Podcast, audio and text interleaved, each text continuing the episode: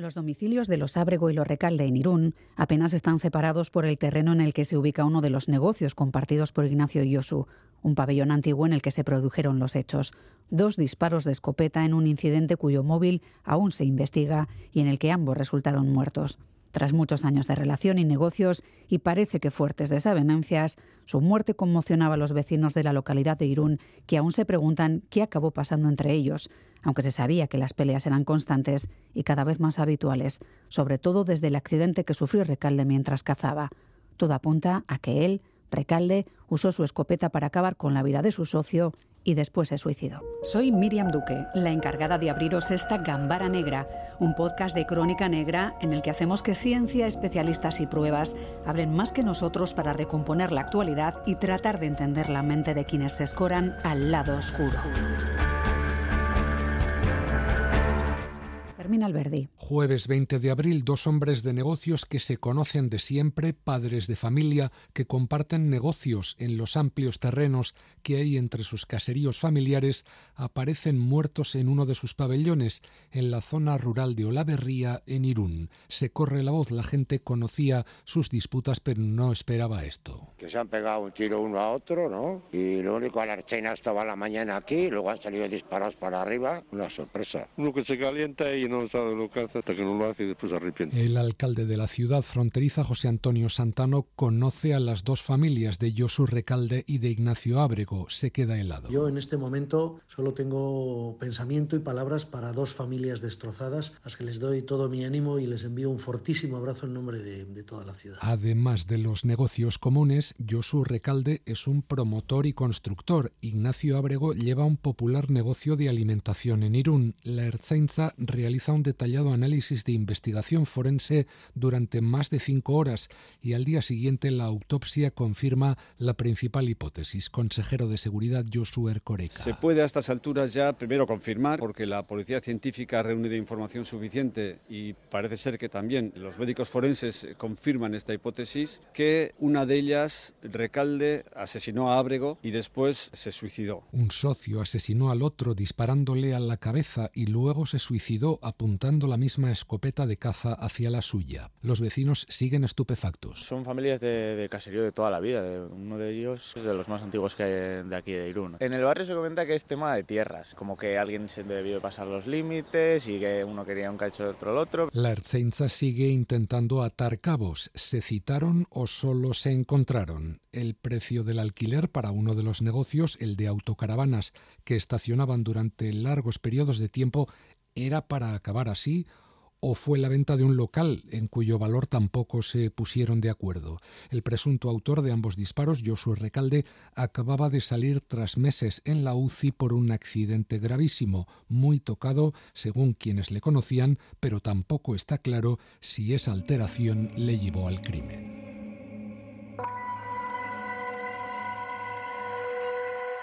Iñaki Irusta, ¿qué tal? ¿Cómo estás? Muy bien. que ha sido jefe de la Policía Científica de la Archancha y con él hablaremos de las cuestiones relacionadas con el escenario del crimen. Nos acompaña también Carlos Basas, escritor especializado en novela negra. Carlos, ¿qué tal? ¿Cómo estás? Hola, muy bien. Pensando en los motivos que son importantes, de ellos vamos a hablar, los motivos de un crimen, el móvil, algo que desde fuera necesitamos, Carlos, para entender qué le ha pasado por la cabeza a quien dispara. Y esta será una de las cuestiones de las que hablaremos también más adelante en basada en hechos reales. Pero es verdad que los seres humanos necesitamos siempre un porqué. Sí, necesitamos eh, en el fondo tratar de racionalizar la conducta violenta y lo necesitamos más a nivel personal y social de lo que se necesita y hablaremos de ello luego a, nivel eh, jurídico legal. Es decir, nuestro derecho penal es un derecho penal del acto eh, y tanto al investigador policial como al juez en muchas ocasiones lo que sería el móvil o el motivo, luego distinguiremos ligeramente entre ambos, no es importante. Siempre es importante que haya pruebas para poder condenar a alguien, pero para nosotros como sociedad sí es importante eh, el tratar de comprender por qué. Iñaki, en el escenario se localizaban dos cuerpos, cada uno con un solo disparo mortal. Es verdad que en un primer momento puede haber dudas sobre si estamos ante disparos cruzados o disparo y suicidio, siempre de un mismo tirador, pero supongo que si no se supiera eso es fácil de interpretar en la inspección ocular, ¿verdad? Sí, efectivamente. Dentro de eh, una inspección ocular con efectuado los disparos, en este caso con arma de caza, si no me equivoco, hay dos víctimas y uno los elementos aparte de las demás evidencias como pudieran ser los cartuchos del arma y demás elementos que nos podemos encontrar en el escenario, es el espasmo cadavérico que seguramente presentaba el autor de los disparos en su mano. Es un elemento clave a la hora de realizar un estudio, eso nos puede llegar a determinar si no hay ninguna otra forma, porque también nos hemos encontrado que a la hora de suicidios con arma de fuego sí que se han presentado de diversas formas y artilugios caseros para no efectuar el disparo con la mano, sino con esos elementos. ¿no? ¿Te refieres, por ejemplo, con el pie o con una cuerda para tratar de llegar a. Incluso, incluso más, incluso voy más allá. ¿eh? Se accionan con, con la mano, pero desde una mesa ya preparada, con el arma para efectuar, en este caso, directo al tiro del pecho a la altura del corazón. Y bueno, ya tenía ya todo, todo estudiado. Pero el caso que nos ocupa, pues sí que podemos hacer un estudio, lo que he dicho antes con el tema de los espasmos cadavéricos, luego eh, haríamos una recogida de residuos de disparo de la mano y de las prendas, en este caso del posible autor de los hechos. Y asimismo habría que hacer un cotejo de los cartuchos percutidos, hacer una prueba con eh, otros cartuchos eh, que fuesen disparados por este mismo arma para que no haya ningún género de dudas que efectivamente estamos hablando del mismo arma y, de la misma persona. Esos residuos de disparo, luego posteriormente, con una serie de tapones, se mandan a realizar un estudio con un microscopio electrónico de barrido para determinar qué elementos químicos contiene y ahí pues eh, ya no existiría al respecto ninguna duda. En un escenario así, con dos personas fallecidas y un solo disparo, una escopeta, el puzzle, bueno, no parece complejo de estructurar para quienes están especializados en algo así, pero si ambos hubieran estado armados, por ejemplo, en otras circunstancias, habría sido necesario un estudio de trayectoria de los disparos. No, no sé si se realizan in situ o luego en un lugar especializado y si se realiza con arma o ya hay láseres, por ejemplo, para marcar trayectorias, para saber si alguien estaba de pie o no cuando fue objeto de un disparo. Los estudios que desarrollamos nosotros de trayectoria de disparos, lo fundamental sería realizar en el mismo escenario, no manipular ni alterar ninguna evidencia, pero nos suele dar eh, circunstancias y casos en los cuales se han movido, digamos, los vehículos y demás. Eso lo podíamos luego a través de las fotografías que se han desarrollado antes de mover, pues poder realizar.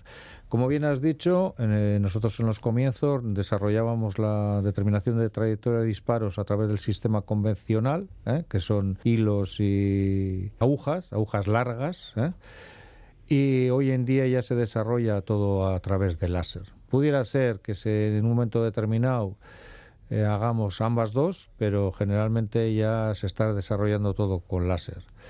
Si vemos que no hay suficiente luz, pues eh, ya o esperamos a que las condiciones eh, de oscurecer, porque con los sprays se ve perfectamente la determinación de la trayectoria de disparos, siempre y cuando tengamos dos orificios, lógicamente, de entrada y salida y a partir de ahí pues hacemos los estudios. Eh, esto en caso de que no haya más que un orificio de entrada, hay que esperar a la autopsia para ver bien la trayectoria o cómo sería? No, no, pueden ser, pueden ser eh, dos actividades eh, plenamente diferenciadas. Podemos trabajar desde el ámbito de la inspección ocular, el realizar la trayectoria de disparos y luego, por otra parte, tener el estudio forense que desarrolla la autopsia, ¿no? Luego lo que hay es una confrontación de datos para ver si efectivamente estábamos en lo cierto eh, ahí, se realizan muchos cálculos en una determinación de trayectoria de disparos, la altura del tirador, la posible ubicación de cómo se encontraba el tirador, si estaba de cuclillas, si estaba de pie, la ubicación también en este caso de la víctima. dicho así parece que es muy sencillo, pero hay que tomar un montón de datos para posteriormente hacer eh, el estudio de medidas y lo que no es más importante, la determinación de la trayectoria. Entiendo que todo eso queda registrado como en un storyboard del cine, digamos, para que en el caso de juicio quede todo perfectamente claro. Sí, es más, además hoy en día lo tenemos que desarrollar todo en unas eh, grabaciones de 3D como si fuese una realidad virtual para que todo eso se traslade al día del juicio oral y sea visto por parte de los jueces como si hubiese estado el escenario. Ya es más complejo cuando se efectúa, digamos, cruces de disparos, como nos ha tocado alguna vez. Entonces ya eh, la técnica es similar, lógicamente, pero nos lleva mucho más tiempo. O el estudio de los, en los vehículos, cuando quedan los, digamos, los proyectiles en el interior del mismo y tenemos alguna duda porque ha habido eh, pues podría ser una ráfaga o bastantes proyectiles en interior y tenemos que determinar cuál cuál y incluso incluso eh, la secuencia de los disparos para la importancia si se ha querido disparar una zona vital o no vital. Esto, esto estoy hablando con el tema de huidas, el tema de vehículos y demás. No es lo mismo disparar una rueda que disparar la parte posterior de un asiento de un conductor, porque luego eso tiene su trascendencia, su importancia de cara al acto del juicio. Carlos, en todo caso, hoy vamos a hablar de casos relacionados con relaciones complicadas. Los dos hombres de Irún eran socios, pero su relación personal podemos decir que era difícil, al menos en los últimos tiempos. También en el siguiente caso, que nos va a llevar hasta Villaba, en Navarra, encontramos una compleja trama de amistades y relaciones que acaba en algo muy parecido, Lourdes Soria, al odio. El crimen se cometió en el municipio de Villaba sobre las 7 de la mañana el pasado 15 de enero. La víctima, Alfredo Ogando Uceta, más conocido como Waley por la comunidad dominicana fincada en Navarra a la que pertenecía. Sus supuestos agresores, Yaron Ismil Jiménez Pérez y un amigo de este, Emmanuel Florentino Alcántara, ambos de origen también dominicano y actualmente en prisión. Según las investigaciones policiales, Waley, de 48 años, y Aronis, de 24, se conocían. Había habido relaciones extramatrimoniales cruzadas entre ellos y sus esposas. En el momento del crimen, Waley todavía mantenía una relación sentimental con la esposa del presunto autor material del crimen. Pero vamos con los hechos y las horas previas a los mismos. La esposa de Yaronis sale del domicilio que la pareja tiene en Mutilva y en la que se ha instalado Emanuel y se dirige con su coche particular a un local de ocio del barrio Pamplones de San Juan. Horas después llama a su marido para pedirle que fuese a buscarla. Su esposo, acompañado de Emanuel, llega a San Juan y primer hecho extraño. La policía foral llama la atención al amigo al ver que intenta ocultar debajo de un coche un cuchillo de cocina y una pistola de fogueo con apariencia de arma de fuego real. Los agentes decomisan los objetos y lo denuncian. Ha cometido una infracción administrativa por estar en la vía pública con objetos peligrosos. El sancionado da a la policía una identidad falsa. Después, los dos acusados se enteran de que la esposa de Yaronis está en Villaba y allí, cerca de una conocida discoteca, encuentran el vehículo de la víctima. Lo abren y depositan en su interior un teléfono móvil encendido con el geoposicionamiento activado para seguir los pasos de Waley y la mujer, quienes cuando salen de la discoteca se desplazan en el coche a un hotel próximo, mientras ella accede al interior del establecimiento con el objetivo de reservar una habitación. El hombre permanece en el vehículo estacionado en las proximidades. Las cámaras situadas en el entorno del hotel captan entonces la presencia en el lugar del coche de Yaronis. De lo ocurrido posteriormente solo sabemos que uno de los trabajadores del hotel declaró que observó una pelea entre dos varones en el aparcamiento. Fue a llamar a la policía, pero cuando los agentes llegaron al aparcamiento encontraron a Waley en el interior de su coche con múltiples y violentas cuchilladas en torso, cara y cuello. Murió casi en el acto como relataba el alcalde de Villaba. Pues lo que se encuentran es un panorama de una persona pues, brutalmente eh, agredida, ya casi fallecida. Según las mismas cámaras de seguridad y el testimonio de la mujer, detenida con posterioridad y ahora en libertad provisional, los presuntos autores del asesinato se dieron a la fuga poco antes de que llegara la policía. Por lo que sabemos, por poco no, dieron con el agresor, que, que huyó del lugar en un vehículo. En plena huida, los dos hombres arrojaron el arma homicida por la ventanilla del vehículo. Era una navaja de unos 10 centímetros de hoja que los análisis de laboratorio confirmaron estaba manchada con sangre de la víctima y de su agresor.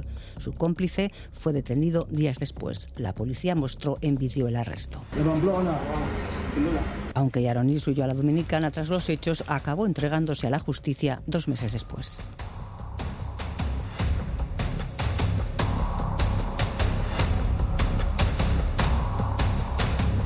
Carlos, aquí confluyen muchas de las pasiones que pueden acabar en tragedia, amistad, pasión, relaciones cruzadas entre ellos y sus esposas, celos, odio y finalmente lo que parece una venganza. Sí, la verdad es que es un, catálogo ¿no? de, este tipo de, cosas. ¿no? Eh, en muchas ocasiones no únicamente confluye eh, un eh, motivo y un móvil, sino que pueden confluir varios.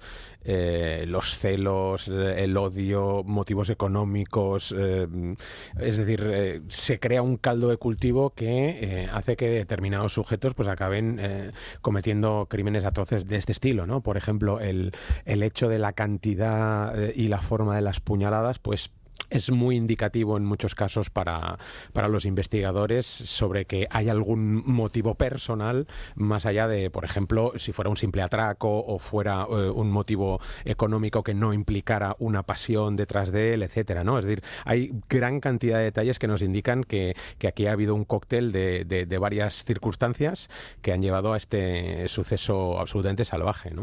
Esto entronca con otra de las cuestiones. Eh, Iñaki, geolocalizaron el coche de la víctima dejando ahí un teléfono con GPS para seguirle la pista. Entiendo que eso marca intencionalidad.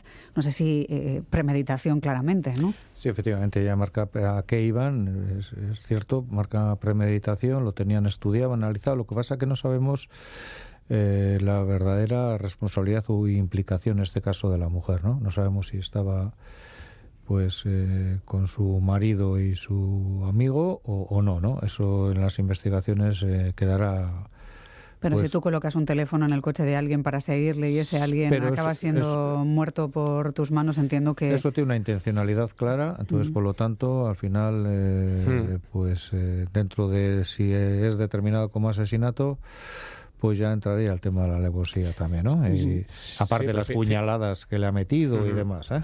Fijaros que eh, en este caso eh, la intencionalidad puede eh, quedar en suspenso en el sentido de tú dices, bueno, mi intencionalidad al colocar el móvil era seguirles y pillarles infragante en el acto, no, no era una intencionalidad criminal, ¿no? Con lo cual, una cosa te anula la otra, depende ya luego del relato de, los, de los abogados, ¿no? Claro, lo que pasa es que el relato paralelo tampoco les ayuda a, quienes perpetraron el crimen o, al posible coautor, porque claro, no solo fueron grabados por las cámaras, hubo un testigo que vio la pelea y avisó a la policía, de ahí que llegaran tan rápido, pero es que antes también les habían localizado en eh, esa infracción administrativa por llevar un cuchillo, una pistola de fuego, pero que parecía una, una pistola de verdad. Además, eh, al parecer, da una identidad falsa. Digamos que todo esto se sumaría al esto, caso. Esto suma. Al final, la suma de todos los indicios lo que hacen es eh, tener un hecho eh, más claro si cabe todavía, ¿no? Eh, como bien has dicho, tenemos las cámaras, tenemos los testigos, tenemos la primera parada que se realiza por parte de los cuerpos policial donde llevaban un cuchillo y un arma simulada. Por lo que veo, llevaban otra arma, porque mm. es cuando prácticamente no, no se posiciona el geolocalizador para el vehículo prácticamente ni se movió. O sea que por 10 tanto... centímetros de hoja, de, dicen del cuchillo, que en principio fue el arma del crimen. ¿Qué dice la ley de, un cuchillo de, de 10 centímetros de pues hoja? entraría dentro del procedimiento administrativo, lógicamente también. Es ilegal. Entonces, y 10 centímetros de hoja, ya te digo, que y, algo menos que sabiendo meter en zonas vitales es mortal de necesidad. Bueno, pues un crimen sumamente brutal, el de Villaba, que comenzaba con varias parejas de conocidos y acababa en un brutal asesinato, por lo que podría podrían ser celos y, un deseo de venganza. Desde luego la naturaleza humana es a veces muy oscura.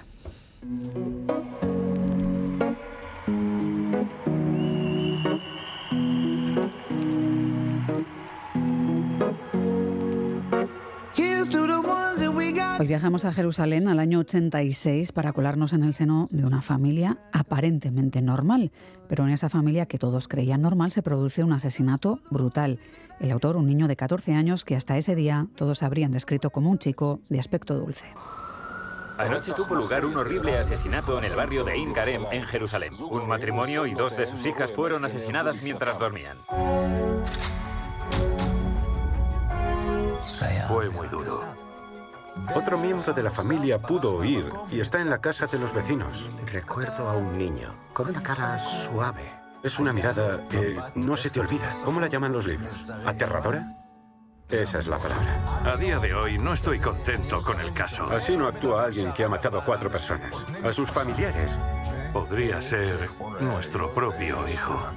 Entonces, ¿quién es? Podría haber sido nuestro propio hijo, repetían familiares y amigos. Carlos acabó con la vida de toda su familia, o eso cuenta este documental. Eh, Carlos, los motivos son los que busca todo el mundo. El motivo es el nombre de, este documental para tratar de entender quién y por qué hace algo así, ¿no?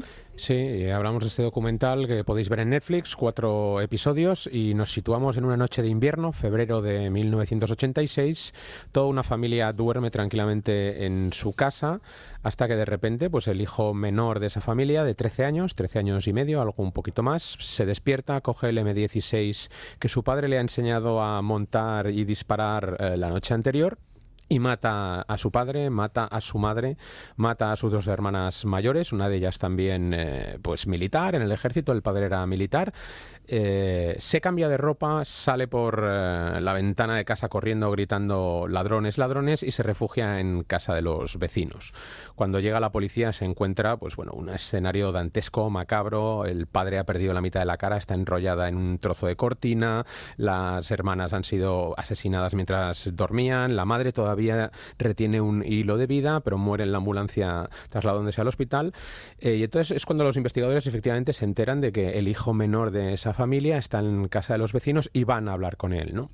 Él al principio dice que bueno se trata de un robo, que alguien ha entrado en la casa y ha matado a su familia, eh, pero poco después cambia, cambia la versión y dice que bueno sí, que él es el culpable efectivamente de esa matanza, pero que eh, él es un mero instrumento, que el hombre verde, eh, los hombrecillos verdes que habitan en esa casa, también en su cabeza, le han obligado a hacerlo.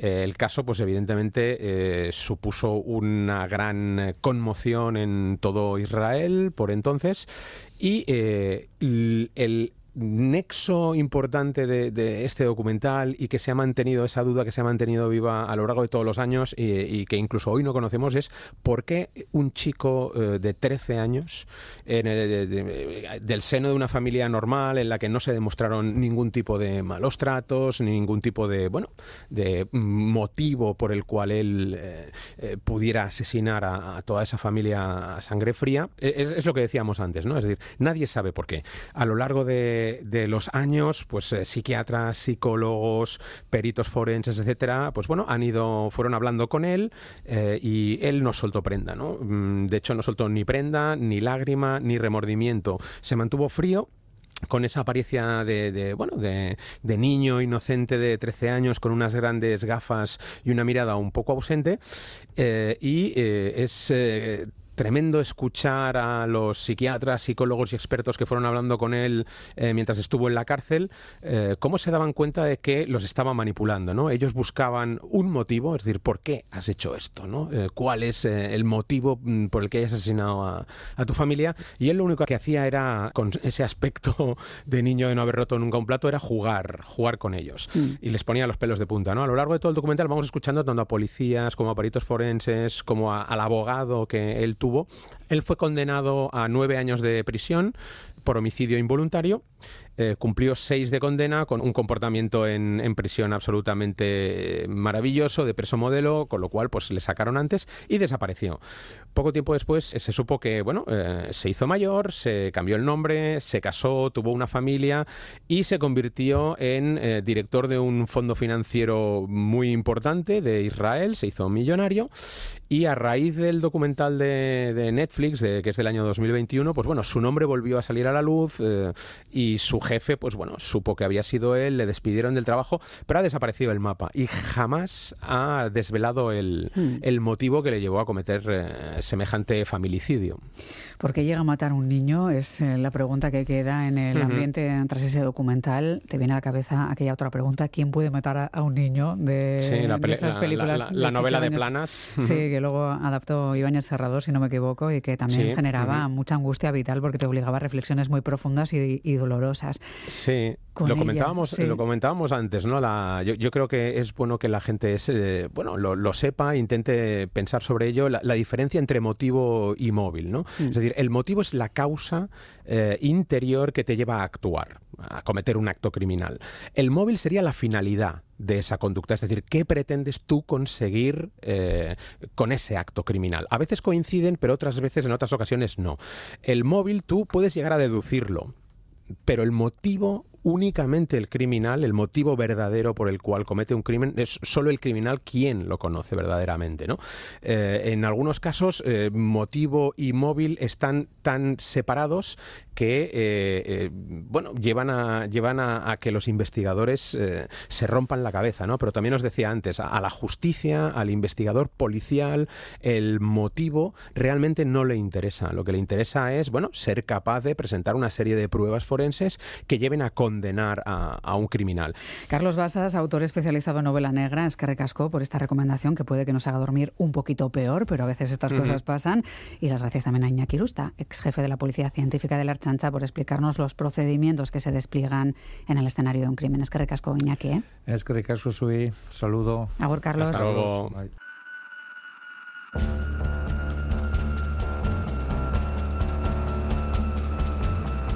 Gambara Negra, el podcast de crónica negra e investigación de EITB Podcast.